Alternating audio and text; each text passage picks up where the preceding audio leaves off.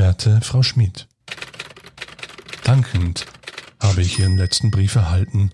Um ehrlich zu sein, ja, ich mache jetzt ein kleines Zugeständnis, war ich sogar zutiefst berührt. Vor allem wegen Ihres letzten Satzes, Ihrer Abschlussformel, Ihres, lassen Sie es mich vorsichtig ausdrücken, Liebeszugeständnisses? So muss es wohl sein, wenn Sie schreiben, Sie sind immer willkommen und gerne bereit, jederzeit zu helfen. Ich bin mir also nicht sicher, wie es mit uns beiden weitergehen soll. Wie es weitergehen könnte, davon habe ich mir schon hunderte Bilder ausgemahlen. Ich weiß ja nicht, wie es um Sie steht, aber ein konservativer Vorschlag wäre gleichsam auch eher langweilig, wenn auch in Gedanken eine sozusagen sichere Partie. Aber, wie ich lernte, lieben Frauen Herausforderungen. Noch mehr lieben Frauen Männer, die etwas mit Leidenschaft tun, und sei es bloß mit Inbrunst zu häkeln, mit Herzblut Singvögel zu dokumentieren oder Spielzeugsoldaten akribisch mit der Farbe von Schlacht und Zerstörung zu bemalen. Das hinterlässt offensichtlich den Eindruck, dass eine Person fähig ist, sich um etwas zu bemühen, zu kümmern und unweigerlich daran festzuhalten. Aber, aber glauben Sie mir, so ist das nicht immer. Manchmal ist die Hingabe eine Form von Ablenkung, eine Möglichkeit der Verdrängung, die Konzentration ganz pointiert auf etwas zu richten, das den Kopf für ein paar Momente leer zu räumen scheint oder zumindest wird eine grausame Tür im Kopf temporär geschlossen, die eine kurze Atempause verschaffen kann. Lassen Sie mich pauschalisieren.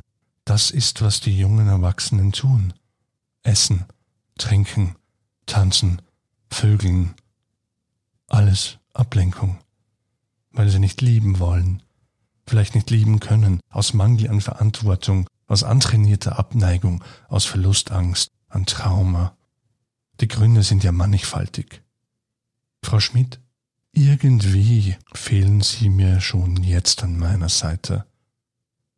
Denn gut kann ich mir vorstellen, wie Sie mich gerade ermahnt hätten, als ich abzuschweifen begann, um den Faden zu verlieren. Aber da sind wir auch wieder beim Thema. Wenn Sie in meiner Nähe wären.